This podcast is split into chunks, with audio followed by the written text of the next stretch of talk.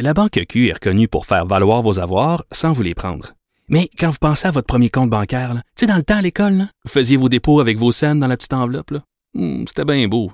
Mais avec le temps, à ce compte-là vous a coûté des milliers de dollars en frais, puis vous ne faites pas une scène d'intérêt. Avec la Banque Q, vous obtenez des intérêts élevés et aucun frais sur vos services bancaires courants. Autrement dit, ça fait pas mal plus de scènes dans votre enveloppe, ça. Banque Q. Faites valoir vos avoirs. Visitez banqueq.ca pour en savoir plus. Cube Radio. Salut, c'est Vanessa Destinée. Et Dalila Awada. Racisme, diversité, intersectionnalité, des gros mots qui font trembler. Mais nous autres, il n'y a pas grand-chose qui nous intimide. On va crever l'abcès. Pigment fort, c'est des discussions animées par des personnes racisées. Pour les personnes racisées, nah, pour tout le monde. Yaz!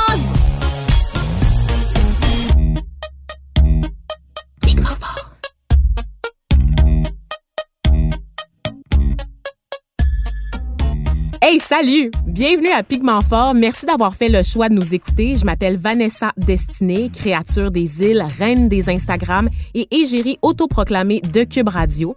Je suis accessoirement journaliste de formation. J'écris pour le web, je parle à la radio puis je gesticule à la télé et je lis beaucoup aussi. En tant que féminazie assumée, je m'intéresse beaucoup aux enjeux féministes, aux discussions entourant les relations interculturelles. J'ai aussi un background en sciences politiques, fait que les relations internationales, la diplomatie, l'aide au développement et l'humanitaire font aussi partie de mes sujets de prédilection. Et vous aurez deviné que je suis la fille un peu lourde dans les parties, mais j'ai des amis pareils, dont une qui m'est très chère et qui va m'accompagner dans cette folle, folle, folle aventure, mes loulous. Il s'agit de Dalila Awada, une fille bien smart, et je l'aime pour plein de raisons, obviously. Vous allez les découvrir au fil de la saison. Dalila Awada, allô? Allô, Vanessa? Parle-nous un peu de toi. En quelques mots, je suis formée en sociologie. Mon dada, c'est donc les enjeux sociaux et politiques que je commente allègrement dans une chronique euh, hebdomadaire euh, que je tiens dans un journal. Je travaille aussi sur les enjeux féministes, comme toi, donc c'est aussi un sujet qui me passionne. Yaz! Ouais, et de plus en plus, je travaille aussi les questions liées au bien-être des animaux. Et comme Vanessa, je parle par-ci, j'écris par-là, et l'engagement que je prends pour ce nouveau balado, c'est d'aborder sans tabou et sans langue de bois tous les sujets qu'on présentera au fil des épisodes. J'ai hâte de jaser avec toi, Vanessa, et j'ai hâte de jaser avec nos invités. Wouh! C'est le mois de septembre, puis à partir de la fête du travail, tout se bouscule très vite. C'est la rentrée scolaire, c'est le fret quand t'enfourches ton vélo à 7 heures le matin, c'est l'odeur de pumpkin spice latte quand tu passes devant les grandes chaînes de café, tu sais.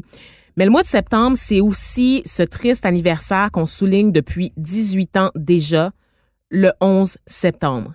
C'est le jour où, puis là c'est assez cliché à dire, mais c'est vrai, la face du monde a changé à tout jamais. C'est le jour qui a changé les États-Unis et le reste de la planète, qui a façonné la politique occidentale pour les années à venir, et c'est le jour où tout le monde est devenu vulnérable. On dit que le bug de l'an 2000 a marqué l'entrée dans le 21e siècle. C'est faux. Si vous voulez mon avis à moi, le 21e siècle a commencé le 11 septembre 2001. Il y a un dicton pas si vieux que ça, évidemment, compte tenu euh, des circonstances, qui dit qu'on se rappelle tous où on était et ce qu'on faisait le 11 septembre 2001. Vous en rappelez-vous, vous? C'était un mardi. J'avais 11 ans, j'étais en sixième année. J'allais à l'école primaire du quartier à une dizaine de minutes de marche de ma maison. 15 quand je faisais un détour au dépanneur pour aller chercher des bonbons à une. Je mangeais à la maison le midi. Mon père, il travaillait dans une usine, fait qu'il y avait des horaires assez funky qui changeaient aux quatre semaines. Ce mardi-là, par contre, mon père était à la maison sur l'heure du dîner. Je me rappelle, je suis rentrée, j'ai passé la porte de la maison. La radio et la télé du salon étaient allumées à plein volume, les deux. Mon père était au téléphone, debout, puis il capotait. Puis je me rappelle de ce qui se passait à la télévision. Des écrans de fumée. On était là sur une chaîne de nouvelles en continu. On voyait que la fumée, on voyait des dernières heures, tout était rouge. Tout semblait intense. Puis moi, je comprenais pas, évidemment. Tu sais, je savais pas là, qu'est-ce qui se passait. Puis mon père me disait, c'est grand, c'est immense, là. grosse attaque sur les États-Unis. My God, my God. Mais en créole, évidemment, tu comprends pas ce qui se passe, là. Mes amis, mes amis. Je suis retournée à l'école cet après-midi-là, après avoir mangé. On en parlait un peu dans la cour d'école, entre enfants qui allaient manger à la maison, on, transmettait la nouvelle à ceux qui restaient au service de garde. Hey, t'as-tu vu ce qui s'est passé aux États-Unis? Ouais, ouais. OK, mais c'est quoi, tu sais? Je sais pas, mais ça a l'air grave. On savait pas quoi en faire. Et cet après-midi-là, étonnamment, les professeurs non plus. Je pense qu'ils étaient aussi démunis que nous face à ce qui venait de se passer dans l'heure précédente. On n'en a pas parlé sur le coup à l'école.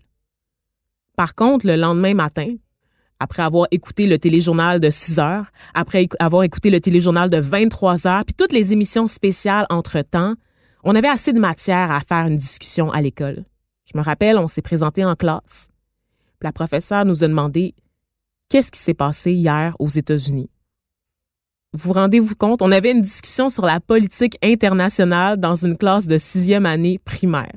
Personne ne savait quoi répondre. On savait que des tours avaient explosé, on savait qu'il y avait des avions, on savait qu'il y avait eu des morts. Et là, la professeure a demandé qui est responsable?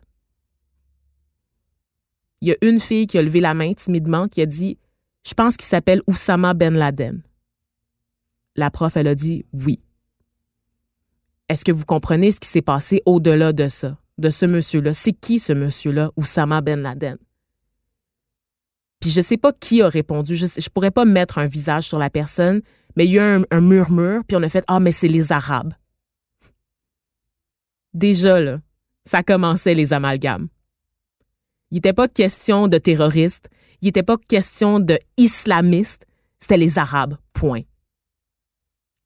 Puis c'est quand même trash quand tu y penses, parce que jamais, évidemment, la professeure nous a ramené à l'ordre en disant Hé, hé, attention, classe, les amalgames. On n'était pas là. On n'était pas encore là. Le raccourci simple, facile, accessible pour tout le monde, c'était de dire c'est les Arabes. Du moins dans une classe de sixième année primaire.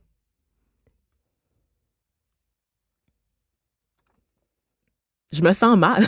J'ai quasiment le goût de m'excuser, tu sais.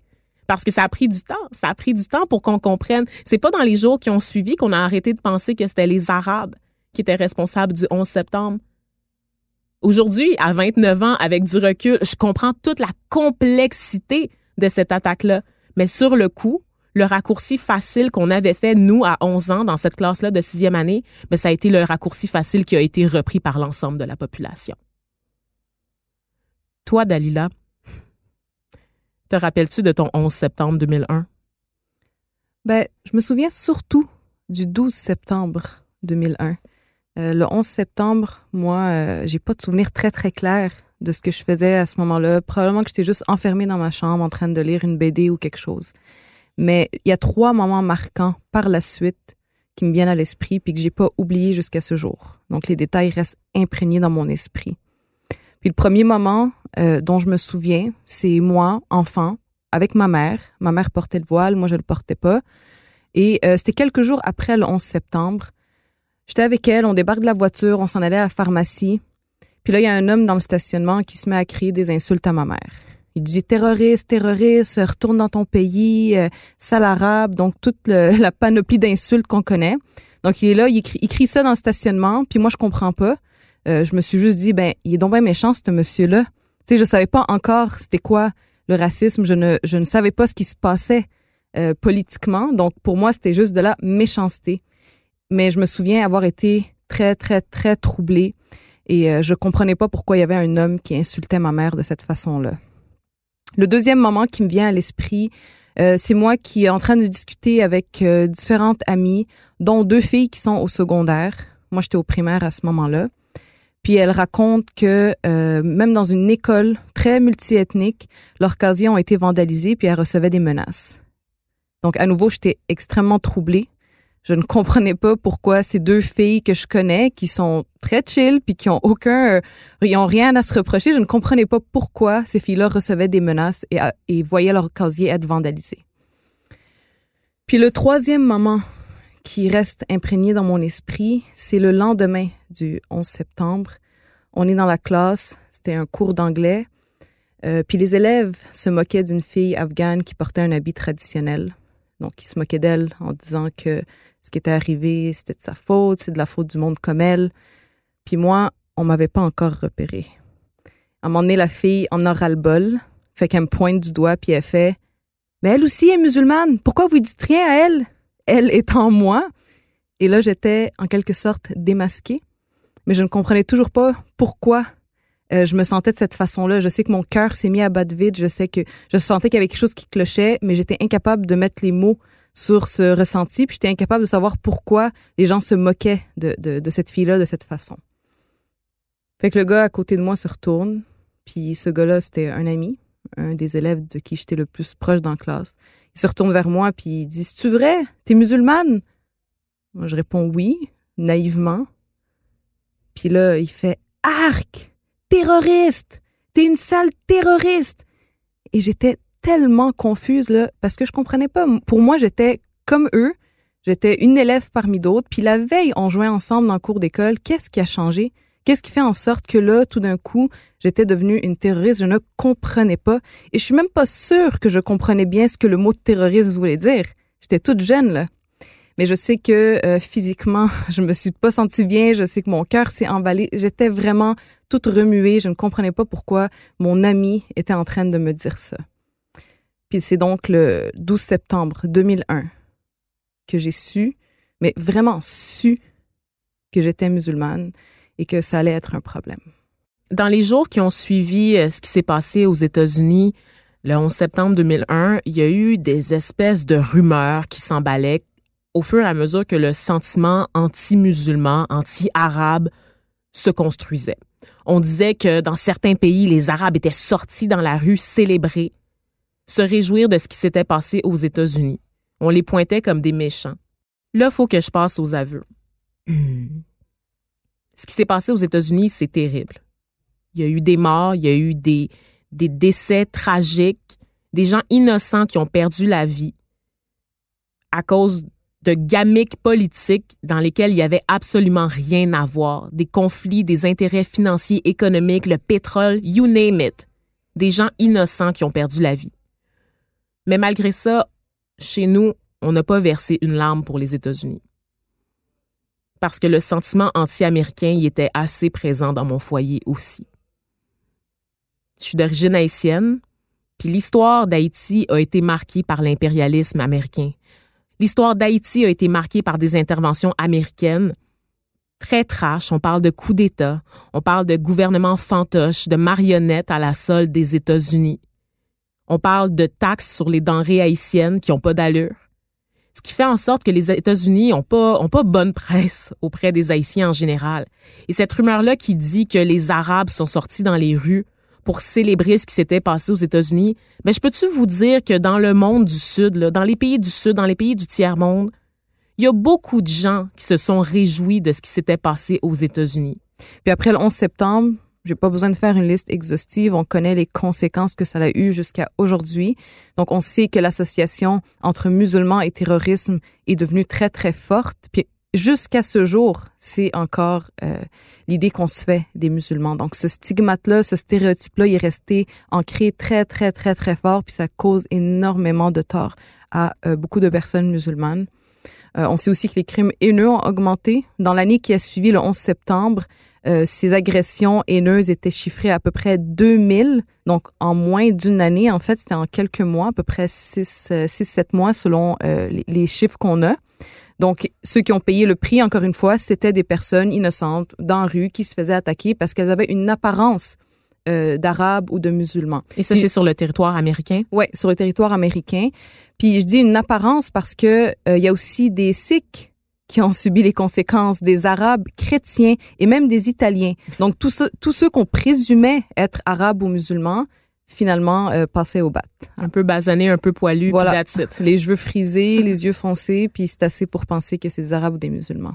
On pourrait continuer d'analyser sous plein d'angles encore ce qui s'est passé au lendemain du 11 septembre, mais aujourd'hui, on voulait s'intéresser, toi et moi, d'aller là au changement de perception. Comment la perception a changé à l'égard des musulmans? Tu as avancé des chiffres tout à l'heure. On a partagé nos impressions, mais on a aussi les médias le rôle des médias dans toute cette affaire. Il y a une façon vraiment d'évaluer, de démontrer qu'on ne peut jamais reparler des communautés arabo-musulmanes. Et là, je les décris comme telles, même si on sait que c'est pas tous les Arabes qui sont musulmans, mais que voulez-vous, les amalgames sont ce qu'ils sont. Donc, on se pose la question, comment les perceptions du monde ont changé à l'égard des arabo-musulmans au lendemain du 11 septembre? La Banque Q est reconnue pour faire valoir vos avoirs sans vous les prendre. Mais quand vous pensez à votre premier compte bancaire, tu dans le temps à l'école, vous faisiez vos dépôts avec vos scènes dans la petite enveloppe. Hmm, C'était bien beau. Mais avec le temps, ce vieux compte-là vous a coûté des milliers de dollars en frais, puis vous ne faites pas une scène d'intérêt. Avec la Banque Q, vous obtenez des intérêts élevés et aucun frais sur vos services bancaires courants. Autrement dit, ça fait pas mal plus de scènes dans votre enveloppe, ça. Banque Q. Faites valoir vos avoirs.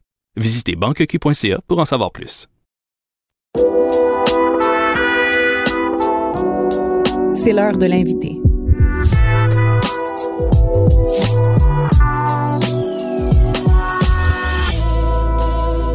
La question qu'on se pose aujourd'hui, c'est de savoir s'il y a eu un, avant et un après 11 septembre 2001 au niveau de la perception médiatique. Donc, est-ce que la perception médiatique à l'égard des musulmans a changé après les attentats du 11 septembre 2001? Oui ou non? Et si oui, comment? Ben pour le savoir, on en parle avec Martine Saint-Victor, qui est stratège en communication, chroniqueuse dans divers médias, notamment à RDI Matin, Week-end, à la radio de Radio-Canada, à CBC Radio, et on la reçoit régulièrement aussi à Cube Radio pour commenter des nouvelles en lien avec les médias. T'Saint-Victor, bonjour. Bonjour. Salut. Bonjour. Merci d'être avec nous aujourd'hui. Donc, dis-moi, Martine, toi, tu t'es penchée sur la question ben, à notre demande et euh, t'as quand même trouvé de quoi. Alors, on n'est pas folle, on n'a pas imaginé ça. Là. Non, mais euh, d'abord, euh, lorsque j'ai été approchée, j'étais euh, d'accord avec le propos parce qu'effectivement, le, le- la perception a changé et puis les médias influencent les perceptions et peuvent en plus réinforcer, les stéréotypes. Donc, est-ce que ça, ça s'est passé depuis le 11, le 11 septembre? Évidemment, selon moi. Et euh, je me suis aussi appuyée sur une étude dans le dans le Maiden, qui est une euh, qui est une plateforme euh, de la George Mason University. Et il y a une professeure qui s'appelle euh, Nazita Léger-Vardy, qui, elle, a spécifiquement, euh, si on veut, monitorer la couverture médiatique euh, de la communauté musulmane et arabophone post-11 septembre. Donc, elle s'est basée beaucoup sur, euh, si on veut, les, les, médias câblés, c'est-à-dire les CNN, les MSNBC, les Fox News, surtout de, de ce monde. Et elle a fait des comparaisons entre la couverture médiatique des musulmans et celle, par exemple, des Noirs, des Latinos, de la communauté asiatique aux États-Unis pour voir si c'était tous les groupes racisés qui étaient dont la couverture euh, avait changé ou bien si c'était seulement les musulmans. Et effectivement, ce sont surtout les musulmans. Donc, effectivement, lorsqu'on compare la couverture médiatique avec la communauté musulmane et euh, la communauté noire, la communauté asiatique, la communauté latino, la communauté musulmane a beaucoup plus de couverture médiatique négative. Quand on parle de négatif, je veux juste être sûr qu'on parle de la même chose. On parle de, de termes employés, de nouvelles rapportées qui sont des mauvaises nouvelles ou Oui, comme- et on comment par- on, ça s'explique le, le négatif? Comment ça s'articule? Mais on parle beaucoup de raccourcis, en fait. Euh, c'est-à-dire de point A à point B qui sont absolument pas reliés. Et puis là, on met au milieu euh, un, un musulman et puis l'affaire est réglée. Euh, c'est-à-dire que souvent, lorsqu'il y a des crimes qui sont commis, et on va dire, oui, il est de, de, de confession musulmane et a déjà lu le Coran. Oui, mais c'est- ça n'a rien à voir. C'est c'est parce que là, on fait vraiment le lien entre la religion et l'acte terroriste. Mais qu'il ait lu le Coran, euh, c'est... Puis C'est des comme de fois, spécifier mais des fois aussi, partout. Oui, oui, puis des fois, c'est pas des gens qui sont religieux, sont de culture Exactement. musulmane. Oui, mais voilà. juste le fait d'avoir un nom à- à- qui sonne musulman ou arabe, on Mhm. pense qu'il est nécessairement pratiquant alors qu'il pourrait être Mhm. athée. on Ouais, sait pas, absolument. Donc, a- je, les, les raccourcis sont dangereux. Ben oui. Et, on en voit souvent. Voilà. Mais ça, on le voit dans les médias continuellement, dans les faits divers notamment, Ouais. qui impliquent Mmh. des Violence gens. conjugale. La violence conjugale, que ce soit des vols à main armée, des histoires de viol. Hein. Mhm. L'autre fois, je, cette fameuse nouvelle que j'avais vue, c'était sur Locke Merville et on précisait qu'il était d'origine Bien haïtienne.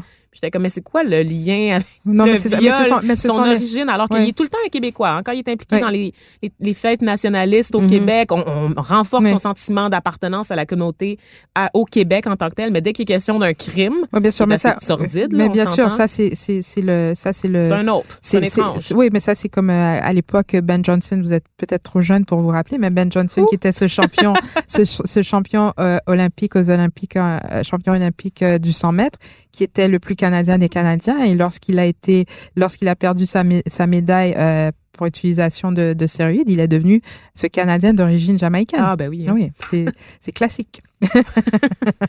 Mais en plus de cette couverture médiatique, on ne peut absolument pas nier le- le- l'atmosphère politique, surtout depuis l'élection de Donald Trump, qui dès le départ, a affiché ses couleurs. C'est-à-dire l'interdiction de, voyage, par exemple, de, de- des gens en provenance de, de pays arabophones et de pays à confession euh, euh, musulmane. Et ça, ça veut dire que chaque fois qu'il tweet, qu'il dit quelque chose, c'est repris par les médias. Donc, même, même si les médias sont, devaient être neutres, le fait de reprendre ces propos-là day in, day out, ça fait qu'on on, on entend ces sottises-là, on, on, on les entend. Donc, à force de les entendre, on peut pas penser que ça n'a pas une influence sur, sur notre perception de cette communauté-là. Mais il y a, mais il y a quand même des moments après le 11 septembre où on a senti que la sensibilité, la sensibilité avait changé. Par exemple, il y avait cette couverture très, euh, très populaire notoire plutôt du New Yorker Magazine pendant la, campagne présidentielle entre Barack Obama et John McCain. Il y a eu cette couverture du New Yorker où on voyait un dessin animé de Michel et Barack habillés en Ben Laden, si on veut. Michel avait une mitraillette euh, euh, au corps. Il y avait un, un, un, poster de- d'Osama Ben Laden sur le mur et il faisait le fist bump que la, que la droite, euh, que les médias de droite avaient appelé le fist bump terroriste et qui était, et qui était un peu le, qui faisait partie de l'image de marque de, de Barack Obama. C'est comme ça qu'il saluait les gens. Euh, et euh, cette couverture qui se voulait satirique, puisque le New Yorker est un magazine libéral, est pas du tout passée parce que les gens étaient beaucoup plus euh, sensibles à ça. Et ce que l'équipe de Barack Obama a dit à l'époque, et aussi celle de John McCain, il faut le dire, ils ont dit, écoutez, c'est insensible de faire ce genre de, de, de couverture-là, vous réinforcez les stéréotypes. Or, cinq ans plus, plus tôt, on n'aurait jamais eu ce genre de réaction. Mhm. Mais il y a quand même, moi j'ai grandi en écoutant The Cure. Et The Cure avait un album où il y avait une chanson qui s'appelait Killing an Arab. Oh! Et quand cet album a été réédité euh, récemment, cette chanson n'était pas dans, euh, dans la liste parce que on a une sensibilité qui est beaucoup plus euh, euh, importante aujourd'hui parce que on le sait que justement, Il y a une stigmatisation qui se fait de la communauté musulmane. absolument, Et donc, la réponse est de la protéger. Bien sûr, il y a ça beaucoup. Et ça, on le voit dans les médias euh, euh, pl- plutôt libéraux. Euh, mais Fox News rajoute dans cette dans, ce stéréo, dans ces stéréotypes et Fox News est la chaîne câblée la plus écoutée. Donc, on peut pas penser que euh, il y a que euh, cette protection, comme tu le comme tu le dis si bien, de la communauté. Non, il y a aussi ce, ce- Une ce- démonisation Bien carrément sûr, qui- assumée. oui, qui continue. Et euh, euh, il y, a toujours eu euh, euh, un On n'a jamais eu non plus de grandes personnalités à confession musulmane qui ont qui se sont affichées. Et moi, je dis tout le temps, on n'est pas obligé d'être activiste de sa communauté. Mais depuis un petit moment, par exemple, Farid Zakaria, qui est un grand commentateur, journaliste et, et animateur à la CNN, de temps en temps, lui, va, il va reprendre les mots de Donald Trump et dire non, voici pourquoi vous avez tort, voici pourquoi cette Mhm. perception est, est fausse, voici comment ce, ce- cette perception est, est un stéréotype. Et ça, c'est important parce que ça nous permet de voir des gens euh, qui sont à la télévision quotidiennement, donc à qui on s'est déjà attaché, à qui on n'a jamais... Vous savez, quand, quand on voit des gens comme ça tous les jours, on porte très peu d'attention à leur couleur, à leur... Sauf que quand ils prennent des, po- des, des, des, des prises de position, ça fait une différence. Et il y a aussi ce- ce- cet humoriste, euh, euh, Hassan Minaj, Ben oui, Notre- qu'on notre aime, chouchou. oui, qui est Qui chaud comme la braise. Oui, et qui est animateur de cette émission Patriot Act. hein. Il a fait la manchette récemment avec, euh, à cause de son interview avec le premier ministre Justin Trudeau. C'est sur que- Netflix, en sur Netflix, Netflix, on le qui souvent va remettre à l'ordre justement ces stéréotypes. Et ça, c'est important. Alors, cette communauté qui avant ne s'affichait pas nécessairement parce que aussi, je pense, par autoprotection, on n'est pas obligé de scander qu'on est, qu'on est musulman. Comme moi, je suis pas obligé de, de scander que je suis noire ou d'origine haïtienne.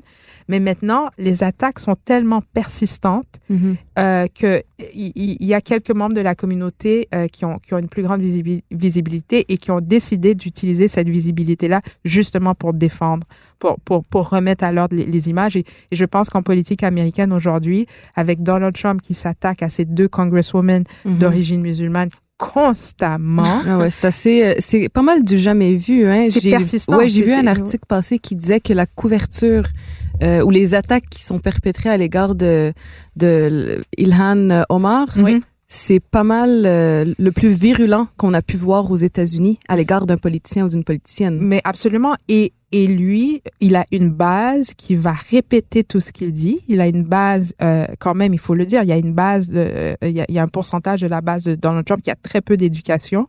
Et même celle qui a de l'éducation va renchérir. C'est-à-dire qu'on le voit avec les, je reviens sur Fox News parce que c'est important, parce que ce sont des gens, Fox News est une chaîne qui a tellement de, de qui a un auditoire tellement important qu'on peut pas penser que c'est marginal ou que ça n'a pas d'effet, ce qu'on voit sur les ondes de, de Fox News. Donc, euh, ce n'est pas... Euh, euh, et, et, et, cette étude dans The Maiden a utilisé une, une, une matrice qu'ils qui, qui, appellent, pardon, que la professeure appelle Sentiment Analysis. Mm -hmm. Et Sentiment Analysis, c'est-à-dire une analyse sentimentale, c'est vraiment pour voir, OK, dans cette couverture, euh, quelle était l'intention mm. et quelle, est, quelle était la perception. Et ça, je trouve que c'est c'est un, un indice absolument important parce que il y a des gens qui reçoivent beaucoup de couverture euh, médiatique, mais c'est de la couverture positive. C'est-à-dire que dans le sentiment analysis, c'est parce que le sentiment qui, qui, qui est projeté, c'est un sentiment d'amour, d'ouverture, etc. C'est pas le cas. Ouais, c'est pas le cas pour la communauté musulmane. Et c'est et c'est euh, depuis le et moi j'ai vécu le 11 septembre aux États-Unis. Tu étais ah, là? oui. Je, je wow. vivais aux États-Unis oh, à l'époque wow. et je peux vous dire du jour au lendemain que effectivement ça a changé. À cette époque-là, je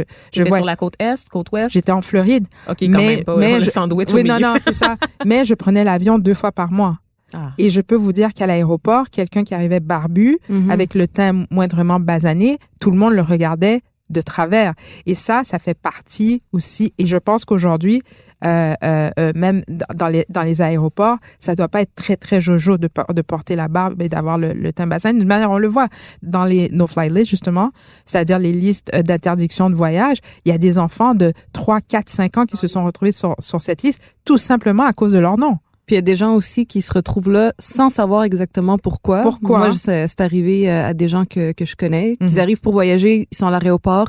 Ils puis peuvent on, pas voyager. Ouais, ils peuvent pas, puis on leur dit pas c'est quoi non, la raison. Voilà. Mais dans le cas des enfants de 2, 3, 4 ans, c'est quand même exceptionnel. Mhm. Mm -hmm. Ce sont des enfants tout simplement qui ont des noms... Euh, euh, la consonance étrangère, voilà. arabo-musulmane. Et des, ben, ce sont des enfants de 2, 3, 4 ans. Pourquoi? Donc, c'est très...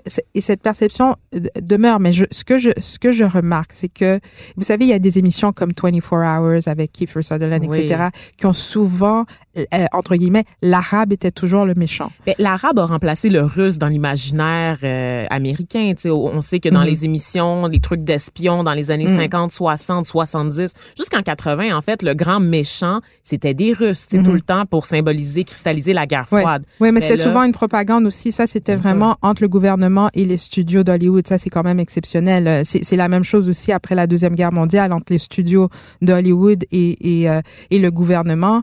Euh, il y avait un objectif, c'était euh, l'allemand est le méchant. Ah, tu me l'apprends. Oui, okay. donc il y, y, a toujours maintenant. Est-ce que c'est le cas aujourd'hui avec euh, entre les studios d'Hollywood et, et, je pense pas parce qu'il y a des. Y a aujourd'hui on, on, Il y a une indépendance on, quand a, même là. Mais c'est que on, on va se plaindre de ça si on voit trop souvent euh, si on voit trop souvent euh, que, que le méchant entre guillemets c'est l'arabe. Euh, mais pendant des années ça a été le cas quand même. -hmm. Puis j'ai une question au sujet des images qui sont utilisées parce qu'on peut remarquer que là ça ça change un peu en tout cas au Québec, mais quand on veut parler de sujets qui touchent de près ou de loin à l'islam ou aux musulmans, on va beaucoup illustrer des articles avec des images très génériques qui des fois proviennent de des fois proviennent de banques d'images genre au Yémen ou Mhm. en Afghanistan puis on se ramasse à illustrer des articles sur le Québec ou sur les États-Unis ou sur le Canada, mais avec une image qui vient d'Iran ou du Yémen. Est-ce oui. qu'il y a quelque chose Oui, euh, d'abord l'image choc, c'est sûr. Euh, évidemment, si euh, pour illustrer un article, ça peut être relié ou non, mais si si le média a une photo euh, de femmes portant le niqab, c'est ce qu'ils vont mettre, euh, évidemment. Euh, mais justement, dans cette étude de la professeure euh, Gévardi, qui, qui elle, a, a, a, a documenté, a monitoré la, la, la couverture médiatique de la, de la communauté musulmane, elle le mentionne justement que les images utilisées souvent sont les plus choquantes, mais ne sont pas nécessairement liées à l'article en question.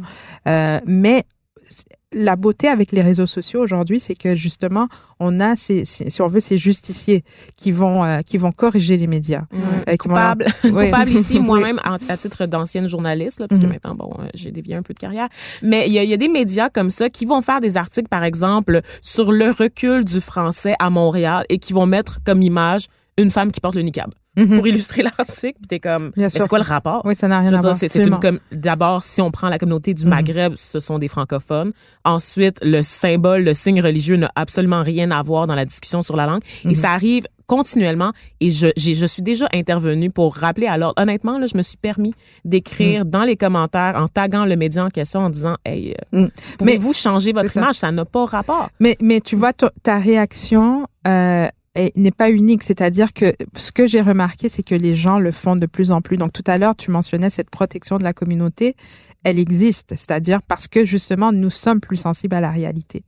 Et, d'avoir accès justement à des outils pour nous permettre de dénoncer les médias euh, aide énormément. Et je, pense qu'on l'a vu dans les attaques de, de Trump contre ces deux congresswomen, c'est-à-dire que elles ont reçu beaucoup d'appui d'ici, euh, d'ailleurs, dans leur, non seulement dans leur, dans leur comté où elles ont été élues, mais aussi même de, entre guillemets, d'adversaires politiques qui, qui ont, qui ont dit non, ça, là, ça va trop loin. Mhm. Donc, il y a cette protection, mais, mais pour revenir à la question initiale, euh, est-ce que les, les, les, mé- le- la couverture médiatique de la communauté musulmane euh, est, est plutôt négative? Oui. Euh, Ouais. et, et encore, je pense que ce qui est important de le faire, c'est en comparaison d'abord avant le 11 septembre, mais aussi en comparaison avec d'autres groupes racisés. Mhm. Et, et, et ce papier que je mentionne, donc il est disponible sur themaiden.com, euh, euh, fait très bien la, la, la différence en chiffres et je vais pas vous je vais pas vous endormir avec les Ben non, pourcentages, ben mais il y en a plein.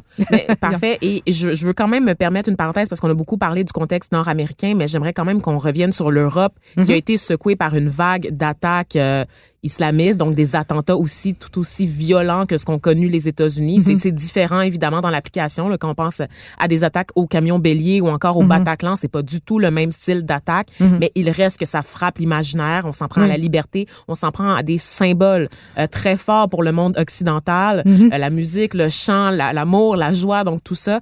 Euh, y- on a vu aussi à la suite de ces attaques là, répétées en France un gros sentiment de de, de, de démonisation Mais des même communautés. avant, même, avant, c'est-à-dire qu'il y a un recensement qui a été fait où il y avait, euh, il y a, ils ont fait une mosaïque euh, de, de, de médias français, de magazines print français, et le nombre de couvertures, c'est-à-dire vraiment de couvertures de magazines papier où il y avait cette image négative de, de, de la communauté musulmane était donnait des frissons. Donc on peut pas aujourd'hui se, on peut pas aujourd'hui euh, être surpris de voir qu'il y a ce sentiment euh, envers la communauté musulmane. Évidemment, si les grands magazines, et là je parle de Le Point, l'Express, euh, etc., font partie de ce discours, euh, entre guillemets, négatif, mais évidemment, il y a une influence sur la population. Puisque euh, souvent nos, nos, nos, nos perceptions sont basées uniquement sur ce qu'on voit dans les médias. Et quand on parle de l'importance de la diversité dans les médias, c'est exactement ça. Parce qu'une salle de nouvelles où il y a des, où il y a des gens de, à confession musulmane, où il y a des gens arabophones, si une salle de nouvelles a des gens comme ça dans, dans, son, dans, dans, dans la salle, ils vont dire, écoutez, vous pouvez pas publier ça. Il va avoir une objection à quelque part. Mais si on n'a pas de diversité dans les salles de nouvelles, ça va passer beaucoup plus facilement. Hmm. Ben écoute Martine, on Oui. pourrait en parler encore longuement et c'est toujours très intéressant d'avoir une discussion avec toi parce qu'on le sait, tu as une vaste culture générale et tu t'intéresses à, à tous les médias dans le fond, qu'ils Oui. soient des médias Beaucoup d'années à regarder Jeopardy. Voilà. c'est ça, canadien, américain, européen. Donc, euh, merci d'avoir été euh, Merci des de m'avoir reçu. aujourd'hui avec nous. Merci. Au revoir.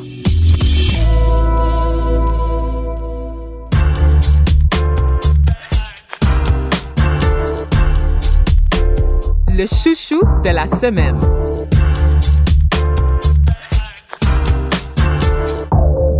Moment du chouchou. Donc, le chouchou, à chaque semaine, Dalila et moi, on va vous proposer un objet culturel, que ce soit un livre, une exposition, un film, même de la musique, pas nécessairement en lien avec le sujet du jour, mais euh, présenté dans le but d'approfondir nos connaissances sur les questions interculturelles. Alors, cette semaine, le chouchou, c'est le World Press Photo. C'est cliché de le dire, mais c'est un incontournable du mois de septembre. Qu'est-ce que c'est le World Press Photo si vous avez jamais mis les pieds? Ben, c'est une exposition ambulante qui a lieu à chaque année au marché Bon Secours à Montréal.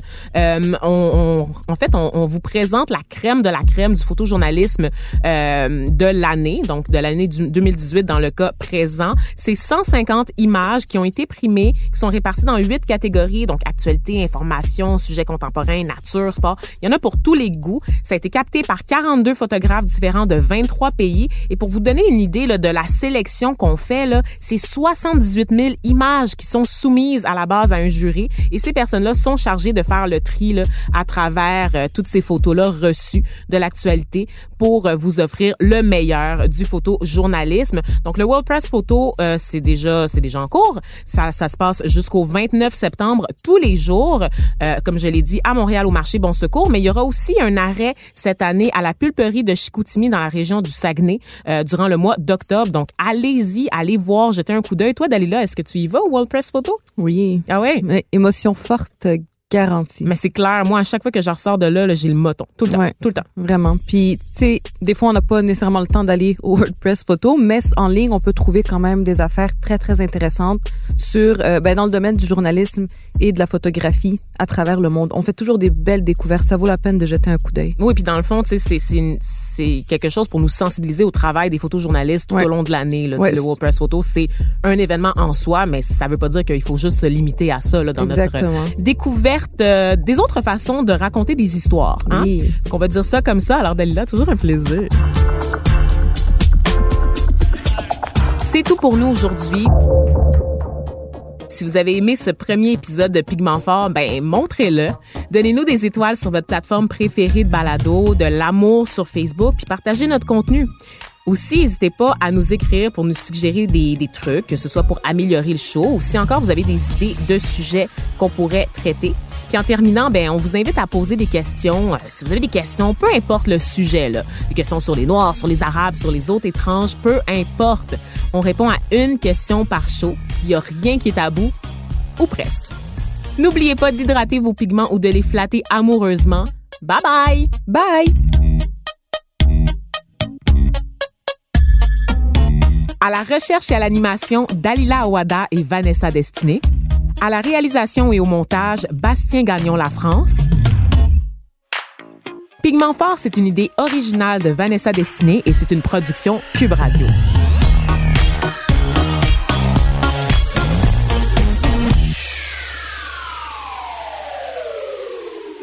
C'est pas pire, ça?